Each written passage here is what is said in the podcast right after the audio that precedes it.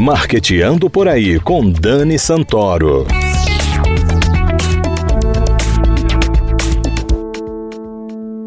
Bom dia, galera de marketing, ouvintes da CBN Maceió 104,5 FM. Está começando Marqueteando por aí. No último dia 8 de março, comemoramos o Dia Internacional da Mulher e muitos avanços já foram registrados nos últimos anos. Porém, ainda nos deparamos com falas e ações machistas, desigualdade de gênero salarial e de oportunidades. O tema da ONU Mulheres para 2022 é Igualdade de Gênero hoje para um amanhã sustentável. Faz todo sentido. E igualdade de gênero vem do reconhecimento da contribuição feminina para o mundo, principalmente para o mercado de trabalho. Apesar dos desafios, o empreendedorismo feminino pode ajudar um país como o Brasil a reduzir desigualdades de gênero e aumentar a diversidade no mundo dos negócios, gerando riqueza, empregando, apoiando e liderando. Enfim, são inúmeras as nossas contribuições para a construção de um mundo menos desigual e mais tolerante. E para falar com propriedade sobre empreendedorismo feminino, vamos conversar com a dona do negócio, Uliana Ferreira. Bom dia, Uli. Bom Seja dia, bom dia, galera do marketing. E, que bom que você está aqui. Uli, no último dia 8 de março, como eu falei na abertura, a gente comemorou o Dia Internacional da Mulher. Você, como mulher e empreendedora, como vem enxergando o empreendedorismo feminino no Brasil? É, primeiro quero agradecer o espaço de sempre, muito obrigada. Sua audiência super qualificada aqui, de pessoas que realmente têm um interesse por essa área. É, e eu sei que a gente precisa de, de cada vez mais espaços para falar sobre isso. É, certa feita alguém me perguntou por que, que e tem que haver a diferença entre empreendedorismo e empreendedorismo feminino. E eu acho que cabe aqui para responder a sua pergunta. Por quê?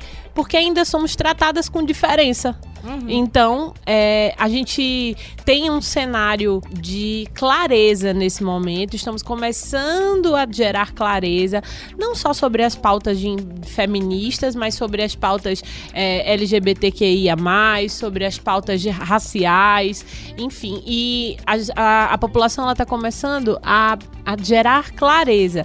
O que é, ainda é só o início de um processo de evolução. A gente precisa é de ações claras, a gente precisa de políticas públicas, a gente precisa é, de espaço e de respeito à fala, né? Porque a gente está cansada de ser interrompida quando está falando. Né? Nossa, e como? Então você acredita que o empreendedorismo feminino no Brasil ele vem crescendo? Ele tem potencial para se tornar uma coisa bem forte, bem representativa? Olha, se a gente pegar, por exemplo, a pesquisa de 2019 do Sebrae, fala que 49% dos MEIs desse país são mulheres. Né? Então, os microempreendedores individuais desse país, a metade são mulheres. É, só que, efetivamente, quando a gente fala de resultado, de lucro, de é, empregabilidade, não é tão igual assim, não é tão equilibrado assim. Essa pesquisa traz um dado interessante. As mulheres, elas, em comparação com homens que são líderes, né, que têm um negócio, é, as mulheres trabalham 18% a menos do que um homem nas mesmas condições que tem um negócio. Isso devido, né, a minha interpretação, isso devido a todos os outros papéis que a gente tem que desempenhar uhum. e ainda empreender. Então, é óbvio que a gente tem uma estrada longa ainda, um caminho bem longo a percorrer, mas o pontapé inicial, que é começar a gerar clareza e fazer com que as pessoas prestem atenção nas nossas pautas, nas nossas necessidades, né? É, é sim o caminho de de ponto de partida, eu acredito. Estamos no começo de uma caminhada aí que ainda tem muito para percorrer, mas eu acho que a gente também tem que celebrar as vitórias que já temos, né? Exatamente, concordo com você. E você, por que que decidiu empreender, Uli? Cara, eu, eu não sei qual momento da minha vida eu parei e disse assim, ai, ah, vou empreender. Porque na escola eu já fazia pulseirinha de miçanga e já, e já vendia. É, eu já. Eu, eu, falo uma coisa nas minhas palestras, assim, que eu não sei se eu, quem tá ouvindo a gente aí gosta, mas eu gosto muito de dinheiro.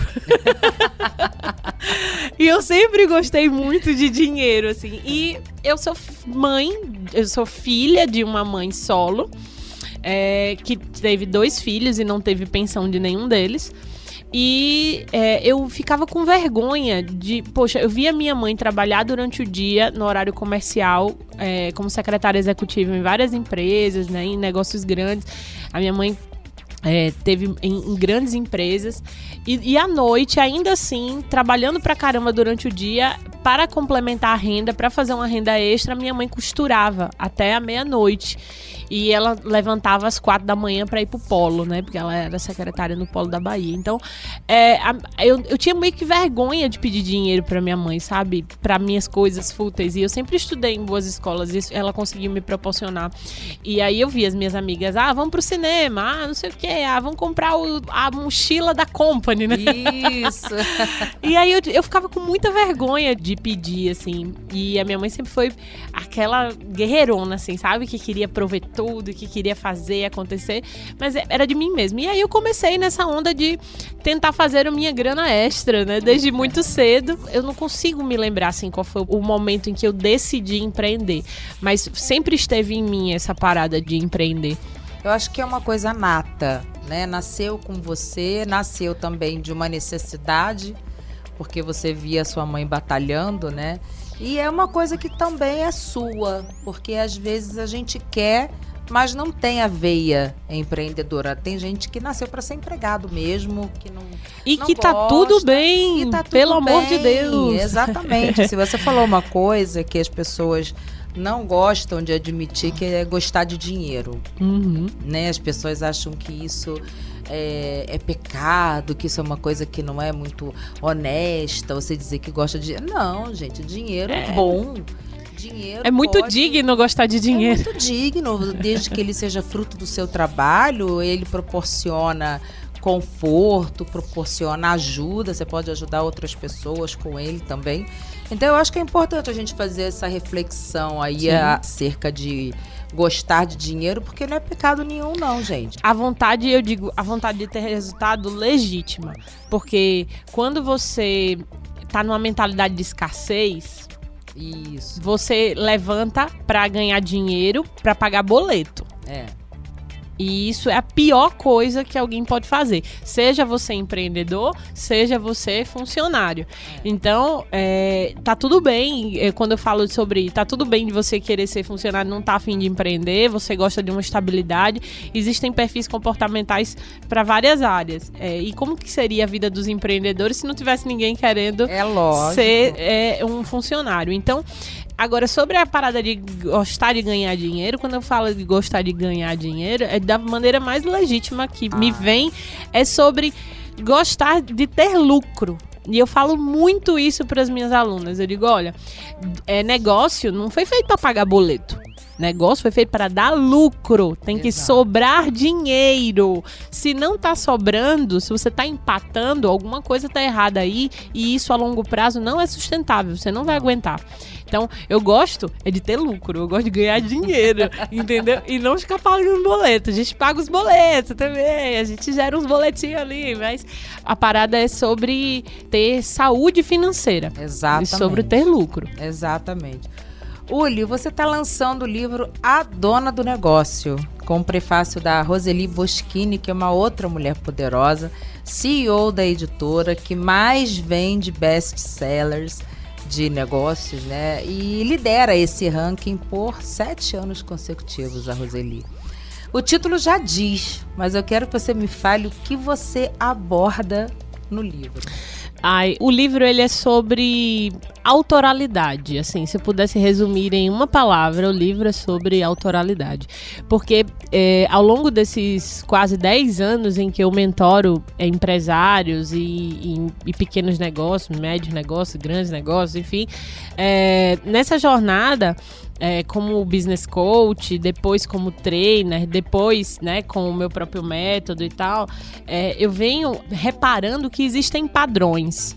Um dos padrões mais comuns é que para qualquer tipo de negócio, seja ele um novo negócio um negócio que está tentando crescer e se estabelecer no mercado, você tem que concorrer com um grande negócio. E aí, você tem que colocar os seus pés lá no sapato do cliente e, e tentar entender, cara, em comparação, né, em detrimento a mim que estou entrando agora, ou que estou chegando agora, ou que estou tentando conquistar esse cliente agora, e é uma grande marca que existe no mercado, um grande negócio estabelecido no mercado, o que vai fazer esse cliente decidir por mim e não pela grande marca estabelecida? Uhum. E para mim essa é a chave de um negócio lucrativo. É quando você consegue encontrar a sua autoralidade. Eu não estou falando de ineditismo, né, de ser algo inédito. Ai, meu Deus, uma não. coisa que ninguém nunca viu. Não, eu estou falando de ser é, você, de ser diferente. E aí eu falo no livro que todo mundo tem um superpoder. e, e que antes é, porque as pessoas, elas, quando, quando criam um negócio, elas acham que são dois corpos separados, né? É. E, e não são. Você, as, as veias que correm no, no na, o sangue que corre nas suas veias é o mesmo sangue que você vai dar pelo seu negócio. Então, são uma coisa só.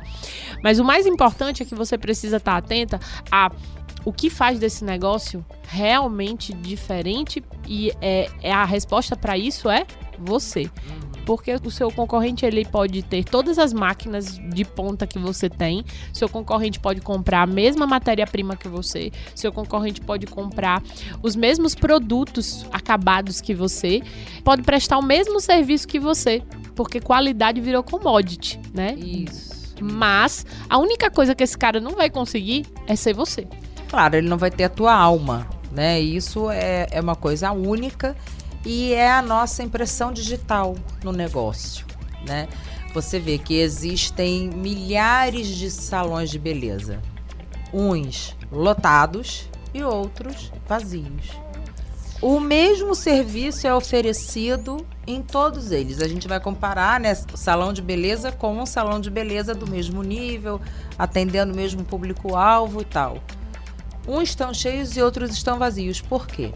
Falta da né? impressão da autoralidade ali naquele negócio. Exato. E é, é, justamente sobre isso que eu abordo no livro. É como que você é, transfere para o seu negócio a sua autoralidade. E tem gente que diz assim, mas Juliana, eu nem sei qual é a minha autoralidade. Mas a gente descobre no caminho. E no livro eu abordo isso. De cara, se você não sabe, é porque você está bloqueado. Existem nove tipos de bloqueio que um empreendedor passa. Eu falo aqui muito direcionado para as mulheres, mas é, são nove tipos de bloqueio. Tipo, tem gente que fica bloqueado de tanto conteúdo que consome. É. Tem gente que fica bloqueado porque fica comparando o palco do vizinho com seus bastidores. Então, tipo, ai, nunca vou atingir o que esse cara tá fazendo. Então, tem gente que fica bloqueado por uma série de fatores. Eu ranqueei nove dos que eu observei ao longo desses anos. E, primeiro, você, às vezes, você nem consegue acessar o seu superpoder, né, essa sua autoralidade, de tão bloqueado que você tá. É. Então, o primeiro passo do método dentro do livro é sobre desbloqueio, é sobre você entender o que é que tá te sabotando e o que é que tá impedindo você de de fato conseguir alcançar aí a sua autoralidade e tal. E aí a gente vai lapidando isso ao longo do método. São quatro fases, quatro etapas. O livro, ele, eu digo que ele é escrito a quatro mãos. Porque eu escrevi uma metade e você que está do outro lado vai escrever a outra metade, que é sobre você. Então, o livro não é sobre mim, eu, eu falo um pouco sobre mim, mas muito para exemplificar a minha jornada empreendedora. Uhum. Mas o livro ele é muito sobre é, o outro. Ele não é um livro que dá para você emprestar depois de ler, porque você vai, ele é meio que tipo assim vai virar meio que um diário. Ele tem muita coisa e muitos planos de ação, porque no final essa é a proposta, é, é que você saia com um plano de ação pronto para já executar. Muito legal. Você tem uma plataforma de educação empreendedora social para mulheres. Isso. Que leva o nome do livro. Isso. A dona a, do negócio. A gente tirou ela do ar temporariamente, a gente está reformulando, colocando aulas novas e tal. E a gente vai fazer o, o relançamento dessa plataforma. A ideia é, da plataforma é que a gente tenha uma rede de mulheres empreendedoras ali estudando e aprendendo e tal, e conteúdos novos sempre. É, mas a rede também, a plataforma também, ela é uma base para a nossa ONG, né? Para o Instituto A Dona do Negócio. Que a gente vai levar. É, conhecimento e capacitação para mulheres que precisam empreender porque estão em situação de vulnerabilidade. Então, Principalmente agora, nesse momento que a gente está vivendo de, de pós-pandemia, digamos assim, que a gente já está começando a entrar nesse pós-pandemia e a gente ainda está amargando os prejuízos desses últimos dois anos que os efeitos colaterais, parados. né? É, a gente sabia que ia passar por isso, não sabia por quanto tempo, mas que ia passar, né, em algum momento. E agora é a hora de agir, é a hora de botar a mão na massa, reagir colocar um cropped. Hoje eu coloquei o cropped para jogo. colocar um cropped porque não dá mais para ficar parado esperando as coisas acontecerem por conta própria, não né? Dá. E eu acho que faz parte do estar em sociedade, cada um buscar a forma como pode é, colaborar e contribuir. Então, é, isso é o que eu sei fazer de melhor. Sim. É ensinar mulheres a empreender e se libertar, né? Usar o empreendedorismo como uma ferramenta de libertação. E, e eu faço isso há muitos anos e e tem dado muito certo, né? Tem, tem muitos cases incríveis, inclusive boa parte deles estão aqui no livro. É, boa parte não, cara. Eu tive que fazer uma curadoria muito cuidadosa, mas assim, é, os cases que estão aqui nesse livro, é, é lógico que eu preservei a identidade, né, de uhum, cada uma das mulheres, tá.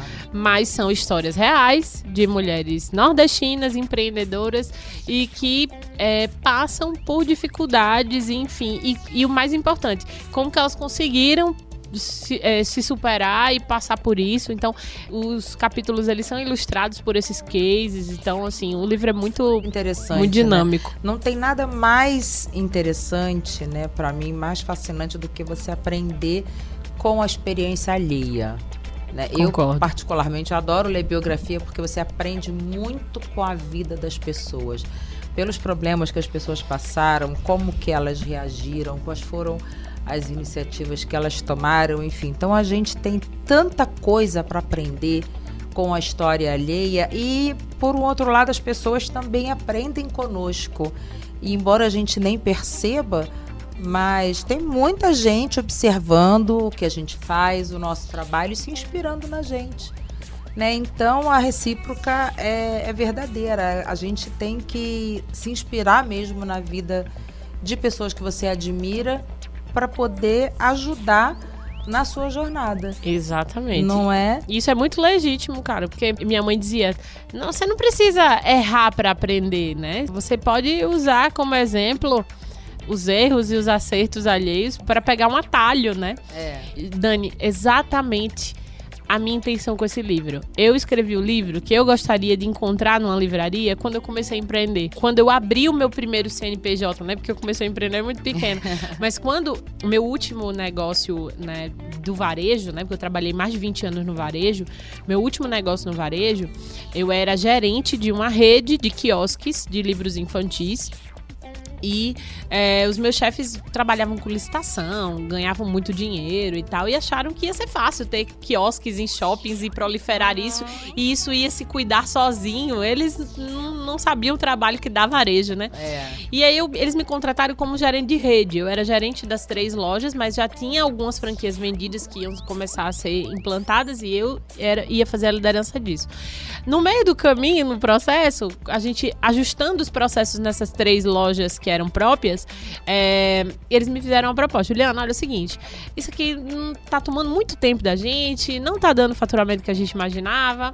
A gente vai vender, mas a gente queria fazer a primeira proposta para você. Você tem interesse de ficar? A gente não imaginou mais ninguém ainda, mas eu acho que é sua cara, que você tem feito um trabalho excelente, tarará, tarará. E aí eu fui dormir é, CLT, ganhando 3.500 reais é, todo mês é, benefício, transporte, combustível, tarará, tarará. E acordei com três aluguéis de shopping, 15 pessoas na minha folha, né? Um estoque para abastecer, um mundo de livro que eu tava. Eu tinha seis meses de casa quando essa proposta veio, então eu ainda estava me adaptando, ainda estava aprendendo sobre eh, o mundo livreiro. E eu encarei o desafio e foi incrível, super alavanquei o negócio, tarará, enfim. Então, é, naquele momento que eu deixei de ser gerente, comecei a me tornar empresária, eu tinha outras responsabilidades, eu tinha que é, lapidar outras habilidades. Eu mapeei essas habilidades aqui que eu precisei lapidar e que eu vejo né, esse processo acontecer com todas as empresárias com quem eu trabalho o business coaching e tudo mais. Então, aqui tá as nove habilidades que uma mulher precisa desenvolver para realmente é, dominar né, as rédeas de um negócio, porque não é fácil. Aí eu abri uma caixa de perguntas, tipo, quem me conhece sabe que eu sou. E aí uma pessoa botou, maluca. aí eu respondi, com certeza, meu amor, porque para empreender no Brasil não pode ser sana uma não. pessoa dessa que resolve da noite pro dia empreender desse jeito. Então, assim, todos os percalços, as coisas que eu passei, as coisas que eu ainda passo, as coisas, os desafios diários, é, eu quis meio que criar um mapa, assim, tipo, olha, faz isso aqui que você vai economizar bastante tempo, sabe? e foi exatamente isso que eu escrevi aqui nesse livro. Nossa, Uli, é sempre tão gostoso conversar com você porque você conta a sua história com muita alegria, com muita gratidão, né? Você olha para sua história e você é grata por tudo que você passou. Então a gente deve também fazer esse exercício. Ai, cara, sabe? isso não é se arrepender tão dos erros, a gente cai, levanta a gente vai se lapidando, como você falou. Nem sempre foi assim, viu, Dani? Não é, nem sempre foi assim e isso é normal para todo mundo que não pode é desanimar né, esmorecer. Isso de jeito nenhum. E olhar para minha história com a leveza e com o acolhimento e com a gratidão que eu olho hoje, nem sempre foi assim. Sim. E foi um processo de amadurecimento, porque para eu aceitar a minha autoralidade, para eu descobrir, para eu evidenciar a minha autoralidade, colocar essa marca no meu negócio, eu tive que me desfazer de muitos traumas e tal. Eu quebrei várias vezes, então é, não é só sucesso. Não, não meu amor, é 10% de glamour para 90% de ralação. Exatamente. Mas é, mas eu, hoje eu consigo olhar para minha história e acolher, sabe? A minha história, acolher tudo que eu vivi, acolher as dificuldades, entender que cada uma delas, que cada dor que eu senti me fez mais forte né? Que é a dor que faz. Minha mãe que dizia, a dor que ensina a gente a gemer, né? É. Então, foi. A cada dor que eu passei me fez mais forte, me fez mais humana também, sabe? Hoje eu lidero uma equipe. E eu tô com uma das pessoas do meu time, a Sameli, que tá saindo de licença maternidade. Então, é, eu passei por isso aos 16 anos, né? Eu fui mãe muito cedo todas as dores que eu senti, né? O fato de ter sido mãe muito jovem, né? De ter entrado no mercado de trabalho muito jovem. Hoje eu tenho muitos jovens aprendizes que passam pela nossa empresa e saem prontos pro mercado e dizem assim, Juliana, tô indo abrir o meu negócio. Vai lá, gata. é isso aqui. Então, assim, essas histórias e a minha história e o meu processo me fez hoje uma líder é, mais acolhedora, mais humana, mas não menos firme do que eu preciso ser. Mas também me deu muita clareza do de para onde eu tô indo, de onde eu vim. E eu sei exatamente onde eu quero chegar. E, e aí quando eu tô muito cansada, com vontade de chutar o pau da barraca e desistir de tudo, chutar o balde, aí eu paro e descanso e penso, cara, se eu chutar o balde, só vai me dar trabalho depois de ir buscar esse balde exatamente. lá longe. Então assim, em vez de chutar o balde, eu paro, descanso e volto mais forte. E, é, e foi e, é, e só a maturidade, só a nossa história pode dar esse esse essa clareza, né? Não tenha dúvida. Uli, agradeço demais a sua participação aqui. É sempre uma delícia conversar com você. Ah, eu que agradeço. Um conteúdo desse tão maravilhoso. Eu tenho certeza que quem está ouvindo a gente saiu daqui com vontade, ah, eu vou abrir meu negócio. Por favor, comprei o livro. Isso. Tá na Amazon. Antes de abrir o negócio, vai entender como funciona. É, compra o livro. Que se você já tem um negócio também, compra o livro que vai te ajudar bastante. É. Tá aí em todas as plataformas, todas as livrarias do mundo, na Amazon, no link da minha bio, lá o Liana Ferreira, meu Instagram, me segue lá. É, tem conteúdo top lá todo dia. a gente trabalha muito para manter aquilo lá cheio de conteúdo. Ah, não tem tenha dúvida. E eu espero que a leitura ajude, né? E que faça sentido e que te ajude aí a ganhar tempo, energia e dinheiro, que é tudo que a gente precisa. Exatamente. Galera, muito obrigada pela sua audiência e não deixe de seguir o arroba Marqueteando por aí no Instagram para curtir o conteúdo que preparamos especialmente para você. Até a próxima semana.